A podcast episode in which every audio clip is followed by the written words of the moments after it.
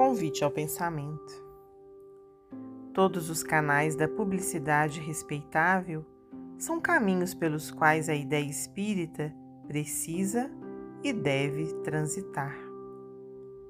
Nossa tarefa, porém, na hora que passa, é a de reavivar a chama dos princípios doutrinários, convite ao pensamento, apelo ao raciocínio.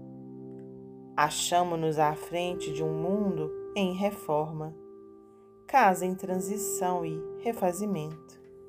Entre as acomodações do antigo e os desafios do novo, somos trazidos a erguer um cenáculo para os valores da alma. Agitar opiniões seria distrair, perder a oportunidade na extroversão.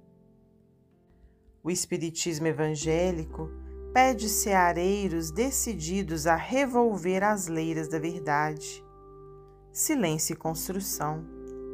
Não importa sejamos poucos, o pão disputado, sem alarido nas praças, foi, a princípio, um compromisso de trabalho entre o lavrador e o solo que lhe acolhe a esperança. Nunca desprezar a obscuridade do início. Acendamos com o livro a faísca de lume. Façamos a nossa parte. Outros realizadores virão. A obra é nossa. Reflitamos na supervisão que verte do Cristo Detenhamo-nos na reverência aos bons espíritos que o representam. O materialismo inventou máquinas capazes de sustentar o mínimo esforço físico para o homem na terra, mas não lhe suprimiu as aflições de espírito. Quanto mais supercultos os povos da terra, do ponto de vista do cérebro, mais ampla a taxa dos sofrimentos de natureza moral. Conquanto indispensáveis na economia do progresso, os títulos acadêmicos e os avanços tecnológicos não curam as moléstias do pensamento e nem arredam do caminho o fogo das paixões.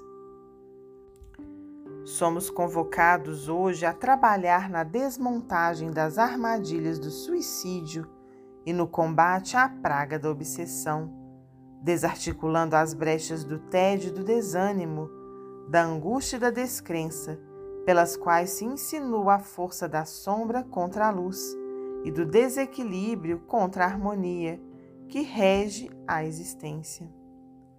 Prossigamos, permaneçam conosco a fé no poder supremo e a presença do Mestre, aquele mesmo eterno amigo que nos prometeu comovidamente: Aquele que me segue não anda em trevas.